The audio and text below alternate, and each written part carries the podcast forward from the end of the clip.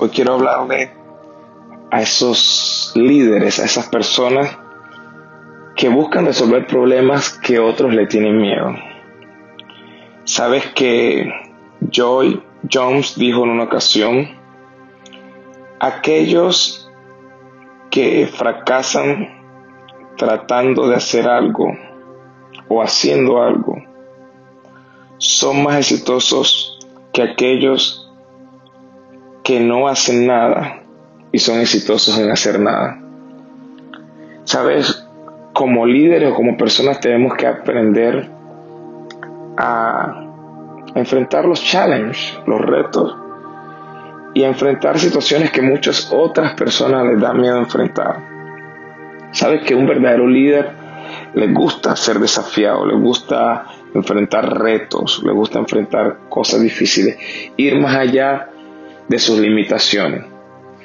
Y yo creo que Dios en este tiempo está llamando a personas a decir sí cuando otros dicen que no, a tomar responsabilidades que otros no quieren tomar. Y ahí donde verdaderamente se ve el liderazgo. Me ministra y me inspira el leer o recordarme de la historia de David, cuando David aparece en escena. David aparece en escena en un momento donde todo un ejército, entrenados en batalla, entrenados en guerra, eh, tenían miedo, estaban asustados por un gigante que les gritaba, que les amedrentaba. Y David aparece y enfrenta a un gigante que todos les tenían miedo. Enfrentó un reto, un desafío, el cual todos temblaban y se asustaban. Entonces, un verdadero líder no se fija en el tamaño del problema, sino en la recompensa que este problema, si él lo resuelve, le va a traer. Por eso David pregunta, ¿qué le darán?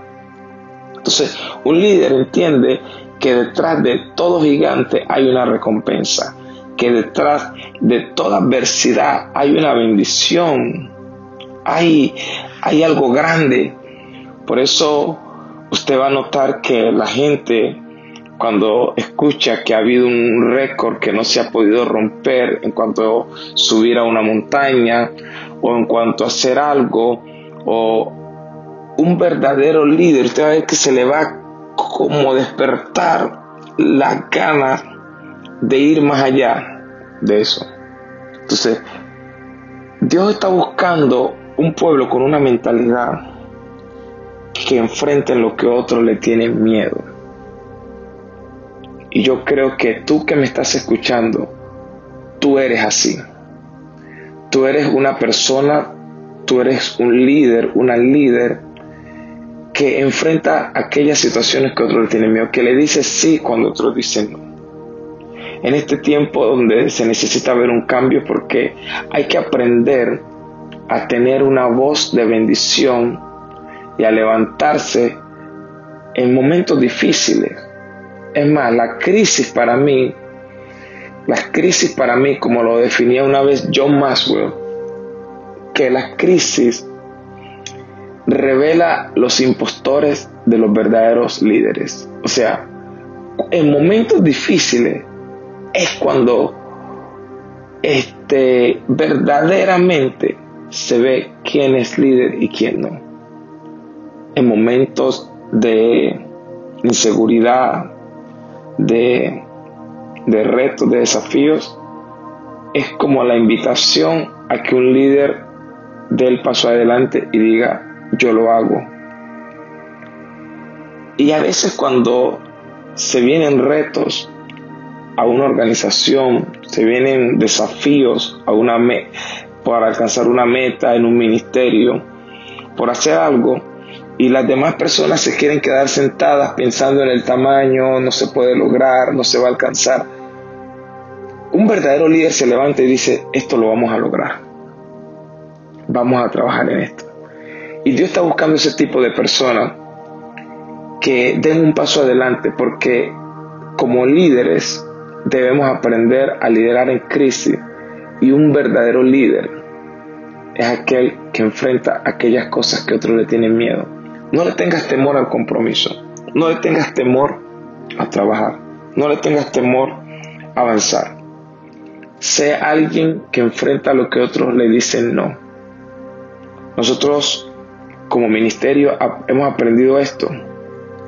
Me recuerdo cuando estuvimos trabajando en el ministerio que me convertí, en el cual serví toda mi vida y siempre eh, le daré gracias a Dios y siempre buscaré servir a mis pastores y colaborar siempre. Pero me recuerdo que en una ocasión venía una actividad de parejas y nosotros con mi esposa teníamos un reto, a todos los departamentos nos dieron un reto de traer 12 parejas para este evento en un espacio corto. Y nosotros salimos, comenzamos a orar, pero no solamente a orar, sino también a trabajar, a comentarle al equipo y salir a trabajar para lograr este objetivo, porque las metas sin trabajar no se logran. Y cuando todo el mundo decía, no, no se va a poder lograr, no se va a poder hacer, nosotros nos embarazamos del sí se puede, sí se puede, sí lo podemos lograr. Y fuimos, muchos tenían más experiencia que nosotros, más tiempo, eh, muchos años más de casado, pero nosotros fuimos con la disposición y confiando en Dios.